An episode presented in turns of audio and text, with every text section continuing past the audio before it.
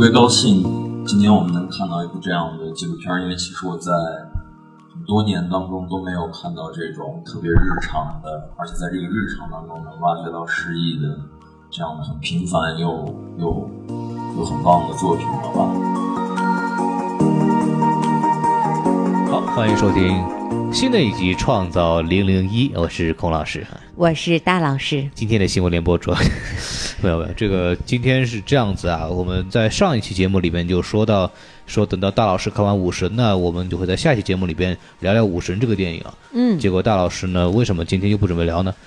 呃，不是我不准备聊，啊是因为对我压根儿就没看成。那还又没看成啊？嗯对，因为本来是今天的露天场嘛，但是由于主办方的各种原因，今天没有在露天场播放《武神》。根据最新的排期呢，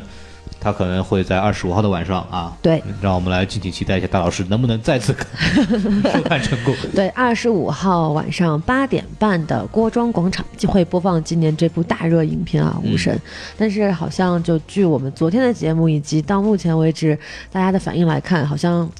这部影片的热门的程度会有所降低。有所降低啊。我今天早上还排队的时候跟胶片老师还聊了两句、啊，是，他也觉得这个片子技术角度来讲还是做得非常好的，但没是错整个故事其实感觉他的导演的表达的能力还不够。当然具体我们还是留到这个大老师看完之后我们再讲，留到还有谜底揭晓的那一刻。对他还是有一些比较明显的问题的。但是我们不说武神呢，就是我们还是可以有很多东西要聊的，因为我没错们今天看了也是不少电影。是啊，首先我们今天是看了这个竞赛单元的短片集嗯第二系列、你看看，啊，其中包括了三部影片，分别是《回家过年》，嗯然后《你的电影我的生活》哦和《榴莲榴莲》。啊，这三部作品都是非常有趣的作品的，我们等会儿会细聊。嗯然后我还看了接下来的一部电影是《美丽》啊，这部电影在今年也是获得了很多提名。嗯，一听就是大佬主演的，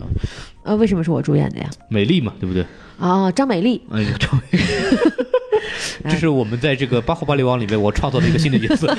对对对对嗯对，啊好，然后美丽的话呢，她是获得了最佳剧情片、最佳演员和一种立场的提名三项大奖， 嗯了不得所以说也是饱受关注的一部作品吧。嗯，是大老师为什么看的原因是吗？对，因为在这场也看到了很多熟悉的媒体老师，哦，是吗对，所以可以从侧面印证这部作品确实很受关注吧。啊，这倒是真的啊嗯！对，然后大老师老跟我说：“哎，这这啊，那个胶片，哎哎，掏钱，哎 呀，呃，就是，然后我那场就翻了半天啊，人都不认识，就是那对，样那子。孔老师你看了什么呢？我看的是那个，据说是一部非常非常牛逼的艺术家做的片子，这个艺术家叫徐冰、哎啊，然后他做了一个片子叫《蜻蜓之眼》，啊，为什么是蜻蜓之眼啊？呃因为它里边那个女主角名字叫蜻蜓，然后她也蜻蜓的眼睛，它有很多个那个复眼的那个啊组织嘛，然后也象征的，就是不同的就各种显示器、监视器下面的那个人的画面。对，我是听说因为这个原因，所以叫做蜻蜓。原来女主角也叫蜻蜓啊。对对对，但是你确定我们在这里聊蜻蜓这个不会被喜马拉雅当做违禁词汇 吗？聊到这儿，哔哔哔， 一种昆虫，哎呦我的妈呀，太可怕了！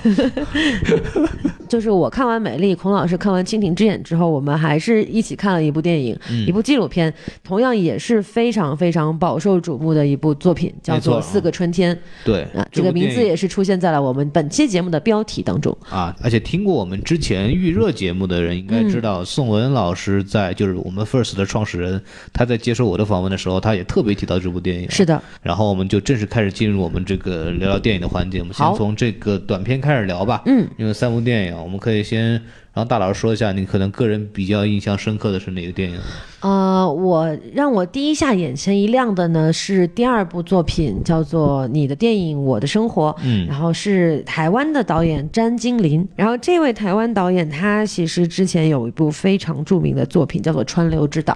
然哦后在去年的 First 也是获得了大奖。嗯，对，哦然后这样子今年的话是这一部最佳剧情短片提名。然后这部作品我很喜欢它的开头，因为有一种呃戏剧式的感觉，嗯很很有舞台感。然后它的这个整体表达，也就是既抽象又写实吧。嗯，怎么说这个？因为它的剧情很简单，它的剧情其实描绘的就是一个导演一个女演员，她的他们两个的教授，还有这个教授的一位学生，一共四个人嗯对在山上进行一个简短的午后约会。嗯然后在这个约会的对话当中，就逐渐的展示出了这四个人之间一种微妙的关系。啊，对，但是他他的这个关系就是有一种层层嵌套的感觉，有点戏中戏。嗯因为首先男主角是一个导演嘛，嗯那他在描绘就是他去拜访老师路上途中的事情的时候，他其实就构思了一个新的故事，简短的一个剧本，嗯一个情境，然后他就通过描绘这个情境呢，这个情境其实就映射到了他们当下四个人之间这种关系。哦，对，有点这种他的他的他所思考的东西呢，是一个抢劫抢劫案，嗯，但是这四个人之间的关系呢，分别是导演是女演员的情人，但是嗯应该是没有公开的那种，对，教授是导演跟女演员的老师，嗯然后教授呢。这个身体不好，有一对位学生在照顾他，啊，但是这位学生，这位男学生呢，应该也是这个教授的情人，教嗯授也是个男人嘛，对，所以就会有一种暗流汹涌的感觉，大家嗯互相之间都有一些不能够言说的关系所以这个教授是叫凯文史派 西。啊。没有没有，他他他还没有当上总统。啊，这样子好，不是最近出现在邪不压正里面吗？ 对对对，啊回来说这部短片啊，啊你说然后这部短片在我看来，它整个。片子所讨论的东西，台词当中已经很明确的指嗯出来了。它讨论就是一个生活跟电影的界限，可以通过女演员跟导演之间的对话看得出来嘛？就是你说这是工作，你的电影是你的工作，你要走出电影之后是你的生活。那从哪一分哪一秒哪一刻开始，电影和你的生活是区分开来的。有点像那个老婆跟老公控诉说你一点都不着家，是吧？就这种感 觉。嗯，对对，但其实让你抽离出具体的对话情境，再来结合它的名字，你就会觉得有一种很有趣的这种对应的感觉，因为它既是电影，又是电影中四个人中真实的生活，是角色的真实生活。嗯那么这种。情感关系呢，对于导演来讲，可能是一种工作关系，也可能是一种真实的生活。但对于这种感性的女演员来讲，可能电影和生活就是她的全部。嗯对，，所以这短片的名字叫做《你的电影我的生活》嘛，有点像那种“我之蜜糖，彼之砒霜”的这种感觉吧，但是不完全对应，但是是有点这种，阶级的困惑，对对对，女人的阶级的会有有一点这种，就是人与人之间对同一事物的不同理解的感觉。呃，另外其实这部并不是我最喜欢的，哦，这样子。我最喜欢你的。说了半天不是最喜欢 的，对，因为它是让我就是第一下印象比较深刻嘛，因为嗯第一部作品《回家过年》虽然说很感人，但是它并没有给我留下特别深刻的印象。嗯然后第二部作品是开场第一个镜头就给我留下了很深的印象，它是一个热带雨林的这么一个台湾的当地的这么嗯地大老貌。师有没有一种亲切啊，感？非常亲切，你瞧哎一下呀，啊真的是哦，真是家乡的感觉，你知道吗？真的，大老师在那个丛里面穿过，知道吗？超久没有回去了，嗯哦对但是最让我是喜欢的还是第三部作品，叫做《榴莲榴莲》。啊然后它呢来自导演杨逍，然后这位导演之前也是有过非常著名的作品，他是《路边野餐》的执行导演。哦，对这部作品其实你也可以看得出一丝丝这种非常文艺的抽象的一个影子。他讲的其实是两颗榴莲的故事。两颗榴莲吗？对，但是具体到底是两颗榴莲，还是同一颗榴莲，还是说根本就没有榴莲，嗯这个事情我们不得而知。但是，呃，在不同的时空当中是出现了两颗榴莲。那我跟大家简单说一下这个故事是怎么回事啊？啊说说，就是按照他的讲述顺序来说呢，就是一个年轻的导演上了一部作品，然后嗯进行这个观众映后交流环节的时候，有一位女生哦对提了一个问题，然后结束了还要追出去追这个导演说啊，张扬导演我爱你，啊，这这这这这这妹妹，这个不能 胡说八道啊！对这导演叫张欣啊，对不张起，欣张欣嗯张欣导演，我还是要很喜欢这个女演员的表演。导演就怼了女孩一句，然后女孩就不高兴了就走了，然后导演就觉得、啊我这样是不是不太好，有点对嗯伤女孩的心，然后就追上去了。追上去之后，两个人就开始产生了一系列对话，然后好像呃就逐渐熟悉起来了。然后这个女孩呢，手里一直拎着一颗榴莲，是一个爱慕她的男生送给她的。嗯，路上呢，也是两个人在争夺这个榴莲的控制权哎啊，这控莲率。抢抢什么不好？你抢这玩意儿你这，对，然后呢，这个镜头一转就回到了男导演的家里，然后他又发生了一段故事，是他跟这个他戏中的女演员嗯发生了一段对话，女演员要离开，然后呢，这个时候他拎了这颗榴莲过来，就说啊，我昨天晚上还梦到你拿着榴莲走在路上，基本上就是这样一个故事，有点后现代的这种感觉。哦，嗯，我的第一理解是，这个导演跟这两个女生是分别发生了故事的，嗯那只不过是顺序是颠倒的。他是先跟这个女演员在一场大雨当中用一颗榴莲送别了对方，嗯，然后第二天或者是说之后的这个电影首映上，然后跟拎着榴莲的女孩又相遇了。结束了一段感情之外，开始了一个新的感情。对，所以是榴莲，榴莲嘛，榴莲，因为它也有留恋的这个谐谐音嗯在，所以我是这么理解这部作品的。但是刚刚我看这个官方提供的媒体手册上，它的影片简介是一个雨天深受想。 一个雨天深受念想折磨的落魄中年人张欣，在认识一个陌生女孩后，不由自主地走进了她，却发现这个陌生的女孩便是念想本身。那么，这个官方的简介呢，就似乎把这个第一个故事的这个真实性给剥离掉了。嗯，仿佛把这个女女生是一个某种抽象的情感的一种具象的体现。我约会翰纳什，我会觉得这个这个故事非常有意思，而且这个故事首先它的画幅比例就很跟别的影片不一样，它是一个接近于一比一的这么一个画幅比例。 IMAX 那是，然后它的这个调色，还有包括这个柔光镜的使用都很复古，所以给人一种就是很梦幻的那种感觉，知道吧？因为他他反复提到一个场景，就是说我的创作灵感都是从梦境中来的，啊，对，所以说整个电影也是在制造一种就是似真似假、若即若离的这种梦境的感觉。我当时看的时候就觉得这个女演员真好看，然后就结束了。对，女女主演年轻女孩的扮演者确实很漂亮，嗯，然后包括其实电影我中还看到了地铁十二号 线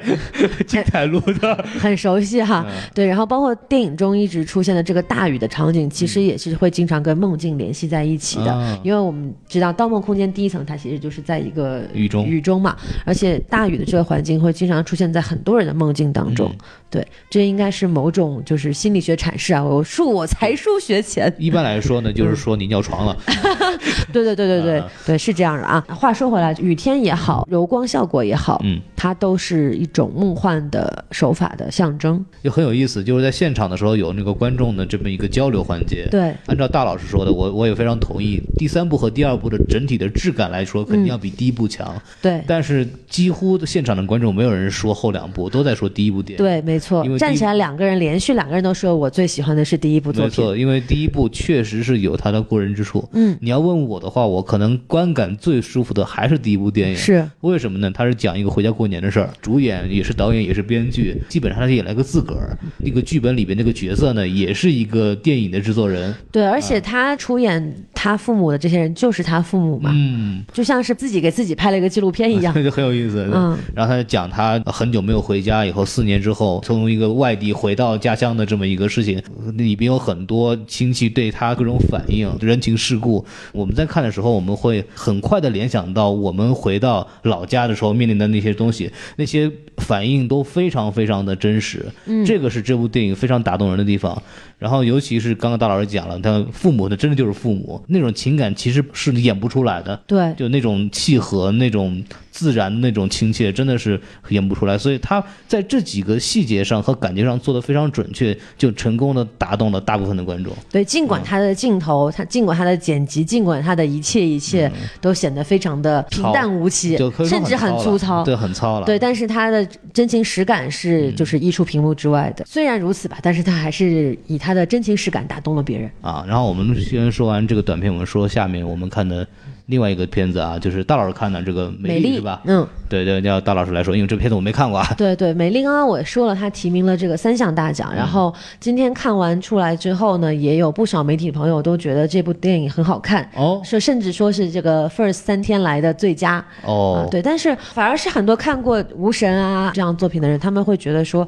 哎，好像确实不如美丽。嗯，对，然后因为他们给出的理由是这个作品它的叙事手法很高级，是吗包括演员的表演也确实非常出色。嗯啊，然后我的个人观感呢是，我觉得反而没有对他有特别的好感。哦，嗯，虽然说我觉得我承认这部作品有它的过人之处，嗯但我觉得对我来讲，总体还是一部比较普通的影片吧。嗯嗯。那这部影片它其实讲述了一个很简单的故事，就是一个同性恋女孩叫美丽，哎然后她在、姓张吗？她不姓张啊，这样子的。啊，然后她在长春打工期间，其实遭遇了很多不幸，比如说有恋人抛弃啊、欺骗啊，还有包括她最大的不幸是她的青春期吧，应该是嗯遭遇了这个姐夫的强奸，哦嗯然后生下了这个孩子。原因其实是因为姐夫跟姐姐生不出来孩子，所以。仿佛是一场有预谋的强奸。感觉有点像半生缘的剧情，怎么？嗯呃，就不是特别光明的一个故事吧，甚至可以说是很黑暗了。但是导演在讲述的过程当中，他其实一直非常刻意的压制着这些黑暗的元素，嗯，他更多的是去呈现美美丽这个人物本身。但在我看来，这其实恰恰是他最大的问题。哦，他把镜头过多的聚焦于美丽本身，但是他又没有呈现出美丽这个人的可爱之处。嗯，就像这个在映后过程当中扮演美丽的这个演员池韵，她讲的说，演员美丽是一个渴望被人爱，但是却没有能力爱别人的人。那么在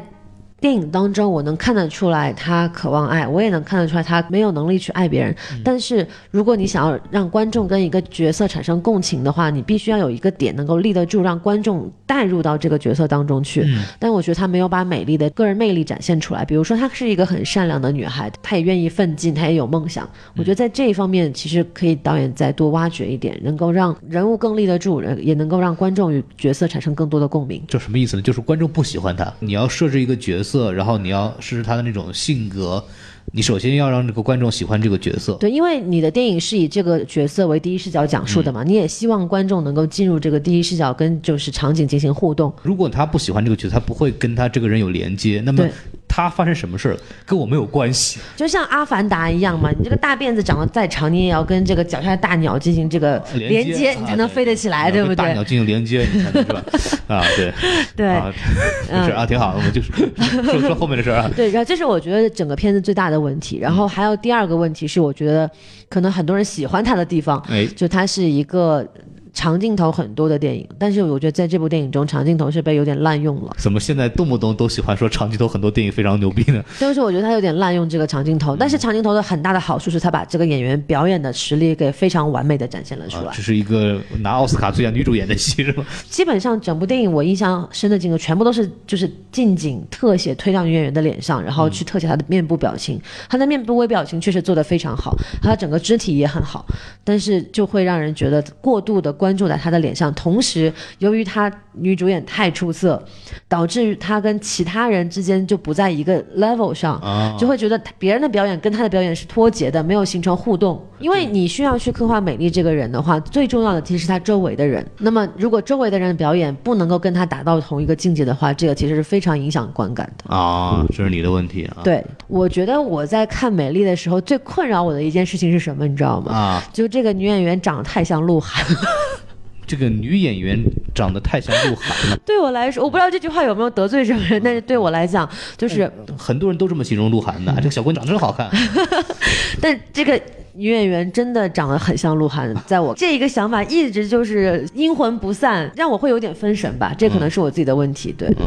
但是我还是要再说一遍，就是这个女演员的演技确实非常好，她叫池韵。希望有听到我们节目的制片人或者是导演，如果有好的片子可以去找她。那个时运可以把钱打给我们， 我更关心这个问题啊，我很看好她能够拿到这个嗯最佳演员奖。好，那说到这个最佳演员奖，我来给你们介绍一下没有演员的一部电影 啊。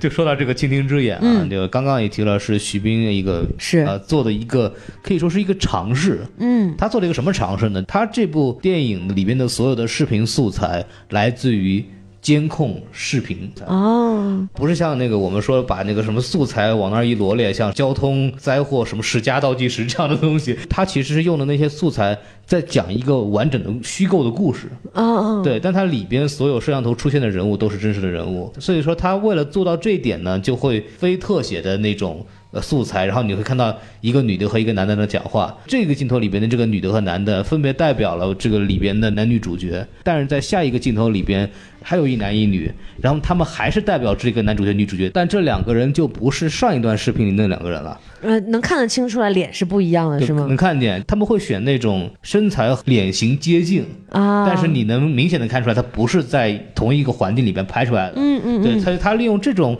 很有意思的剪辑方式拼成了一个故事。啊、对对对，因为其实我很早就知道这部电影它是一个实验性的作品了嘛，但是可能是由于各种各样的原因，它一直没有能够公开的跟大家见面。那这次其实我也犹豫了很久，到底是去看《蜻蜓之眼》还是看《美丽》？看听孔老师下午说，这个《蜻蜓之眼》的剧情是非常的精彩啊，他讲了个什么样的故事呢？是这样子的，就是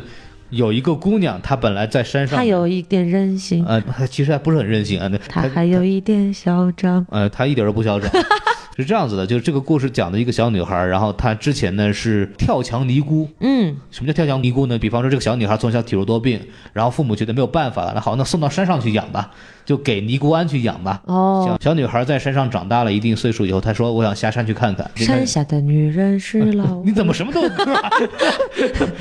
她就相当于进社会嘛。嗯，她就进入这个奶牛场打工，然后呢遇上一个男孩子，那个男孩子非常非常喜欢她，然后就一直跟她在一起，追求她，怎么怎么样。然后但这个女孩因为一直在山上生活，所以她没有什么技能，然后对社会的认识也不够深刻，经常做工作会被欺负。比方说她去干洗店工作，然后因为衣服可能洗的不是很对，就惹到了白富美，然后她就被开除了。就哇，我们今天真是我好巧，美丽讲的也是一个干洗店女孩 的故事。我要看蜻蜓的时候，我也崩溃了，因为我们今天我们正好去洗衣房洗衣服嘛，所以说这个事情他就一直很不得意，嗯，然后就觉得 OK，难道是我长相不好吗？他就去整容啊。 那个喜欢他那个男孩子就一直觉得他很与众不同，然后他特别喜欢他，你是我见过的最特别的女孩，啊，就是这样子。你跟别人都不一样哎，哎，就是原话，你知道吗所以 特别尴尬，真的吗？ 所以特别尴尬。然后之前惹了那个白富美，这个男生就非常打抱不平，然后就找到那个白富美家里边，然后把她打了一顿。然后这个白富美就不干了，因为她的那个老公是一个黑社会，然后黑社会呢又把她男孩给打了，老子谁会上力？那个男孩又气不过。有一天，他们两个在一个风和日丽的日子里边准备去出游的时候，碰巧看到这个白富美车在那儿，然后他就一下子把这个车别住，又打了一顿。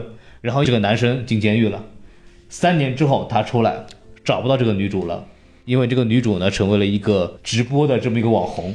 就因为她整容去了嘛。当这个男生在直播间里看到她以后，就反复跟她撩，我是当年的那谁啊，不记得我。然后女主就没有理他，然后那个男生就一直很痛苦，说为什么你不接纳我？一直到有一天发生个什么事儿呢？这个女主在这个直播的时候说，我特别像一个什么什么明星，虽然说她长得比我好看，但是我比她年轻。因为说了这句话，造成了网络暴力，然后她跳楼了。这个男生知道这个消息以后就非常痛苦，他干了一件什么事情呢？他为了更像女主呢，他专门去这个整容医院把脸整得像女主一样，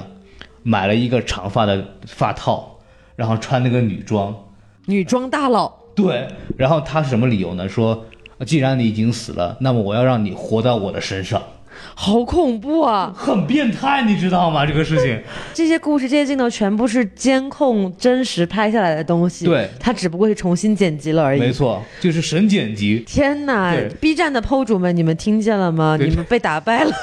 这个故事的结尾就非常牛逼，这个男生上山去了，就找到那个女生当年出家的那个尼姑庵。说我回来了，那个尼姑庵的那个住持还在说，嗯、哇，你才出去可能一年多左右，为什么你感觉像度过了好几十年？然后那个男生就说，我已经脱胎换骨了，我已经是一个重新的人了，但我还是他。他没有做变性手术，他只是做整容。对，这个故事听得特别扯，你知道吗？就这个男的就以后以这个女孩的身份生生活在山上面，你就想想看可不可怕？他太是个尼姑庵，你知道吗？太恐怖了！这个电影最牛逼的是，它竟然跟大部分的摄像头里面出现的人达成了版权协议，哦，达成了版权协议是吗？哦，这个太厉害就了。还留了个邮件说，如果大家发现自己在这个镜头里边，但是你没有经过授权的话，请联系我们。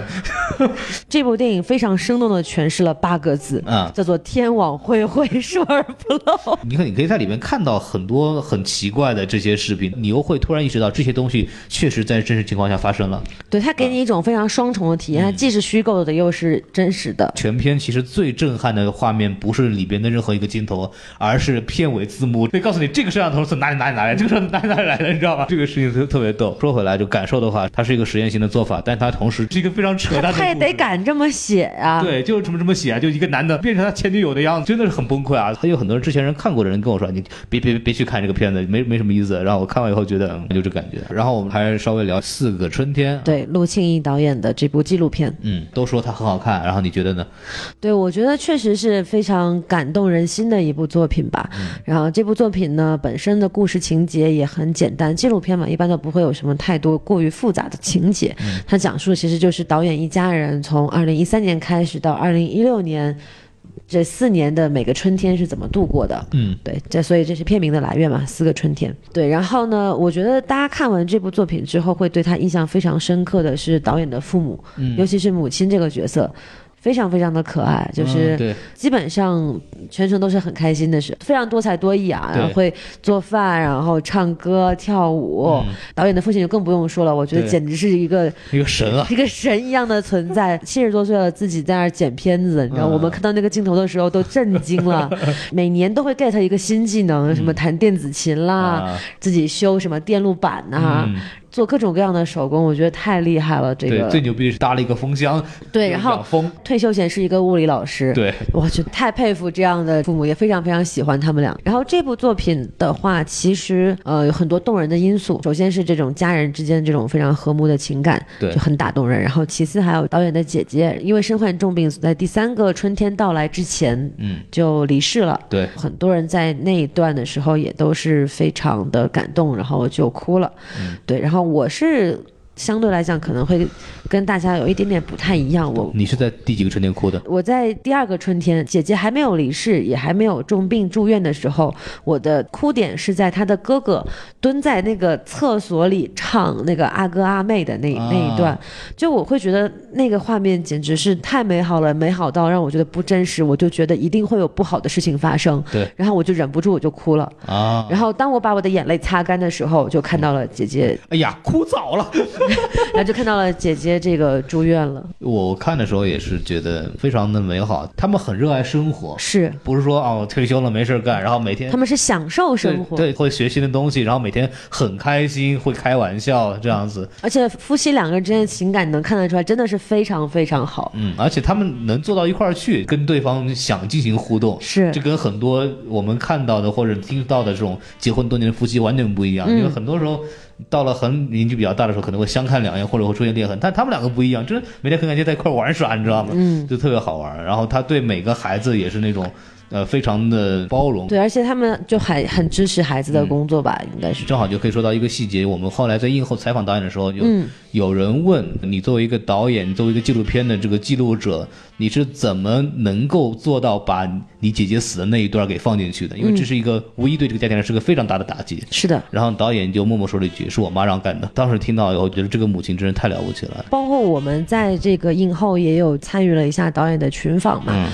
那我其中就问到了一个问题，导演在看。这部作品的时候，自己说了吧，看过很多遍了。对他看第一遍跟看今天是，应该是第一次在大荧幕上跟所有观众见面，他是什么样的感受？嗯他就说，他今天是从第一个镜头就开始哭，全程情绪比较激动，包括他在映后跟大家进行交流的时候，也都可以看得出来，他可能还在那个情绪当中没有完全走出来。嗯，但是他说，每一次观看都是一种成长跟学习，然后也是可能是对家人表达的一种方式吧。嗯，导演真的是一个非常感性的人，然后我觉得他也是一个非常敏锐的人。嗯，为什么这么说？因为也是我有注意到他在其中有两三个镜头，其中有一个也是我在映后有提问他这个问题，就是其中有一个环节，当姐姐去世之后，家里丧事办完了，那这个姐姐的孩子要离开这个老家。回北京，导演的母亲嘛，就是这个孩子的姥姥，出门送孩子上车，嗯然后他的镜头就一直对着他的母亲拍，然后母亲都对镜头说了，说你别拍了，你拍他们吧，不要拍我了，嗯就进家门了。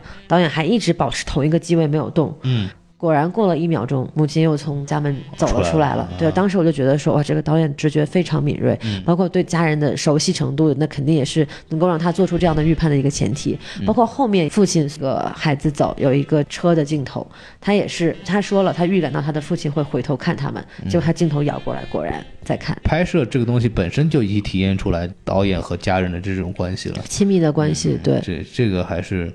非常非常非常非常好的一部片子，就很美好。是很是好是，所以其实我在这儿想说的是，就纪录片拍摄是很不容易的，因为你是无法预知下一秒会发生什么事情的。对，这个就需要导演拥有非常强大的、清晰的思路，以及强大的心理，以及要对这个事件的发展能够做出一个准确的预判。嗯，这点来说，对纪录片导演是很重要。因为我自己其实也拍过一年的纪录片吧，啊就是上一年纪录片的课。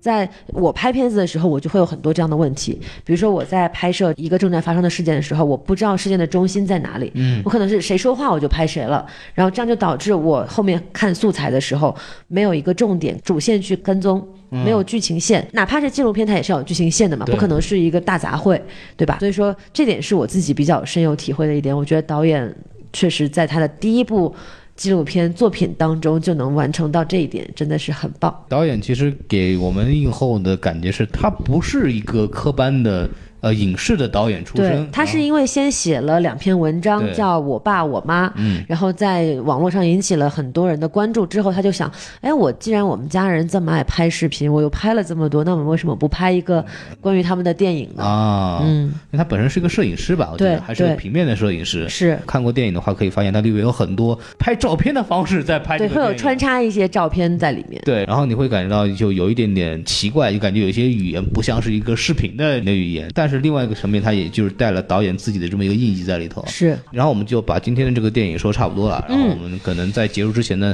再给大家说一下我们明天会有的一些活动。对，明天是这样的，明天其实我们没有任何一部电影是我们已经确定要去看的场次。啊，对，我想看的是短片集三，为了这个区分啊，为了更好的互相交流这个经验，我我决定看这个短片一去了啊。然后在这个短片环节结束之后呢，我们非常非常有幸能够约到昨天我们提及的一部电影叫《柔情史》。的导演杨明明来进行一个简短的专访，对，然后这个段采访录音呢也，那么这段采访录音呢也会在我们稍后的节目当中放出啊，希望大家可以敬请期待。对，然后我们在之后呢，也会呃尽量的去抓一些这个呃获奖影片提名的这些导演来聊一聊啊。对，然后这个大家也可以敬请期待一下我们后续动作，因为前期这个主要是看电影为主，后期我们看完一些电影以后，就会啊、呃抓一些我们感兴趣的片子或者我们觉得很有意思的一些片子的导演去尽量给聊一聊，给大家一个不同的新的角度来看这个问题啊，包括其他的所谓我们的产业啊，一些训练营方面的东西，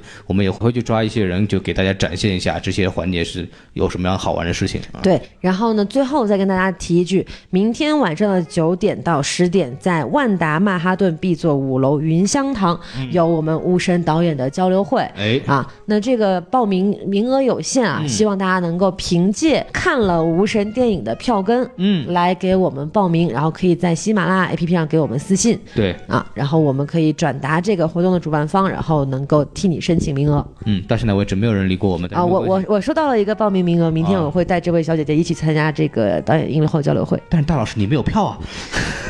没有关系啊，我们也是主办方之啊这一呀样子的啊，对呀，原来我们是主办方之一啊，对呀我突然想起来，好，那么大家一起 来对对对，啊，好，那我们今天就说到这儿吧。然好后那个还有一个老规矩，欢迎大家关注我们的微信公众号 S M F M 二零六。 S M F M 二零一六，然后除了我们这个微信公众号之外呢，我们还有官方微博什么 FM，大家都可以关注一下。尤其是如果钱多的不够花的人，欢迎给我们打赏。我们今天到此结束，然后我们创造零零一，我们下一天再见，拜拜。拜拜。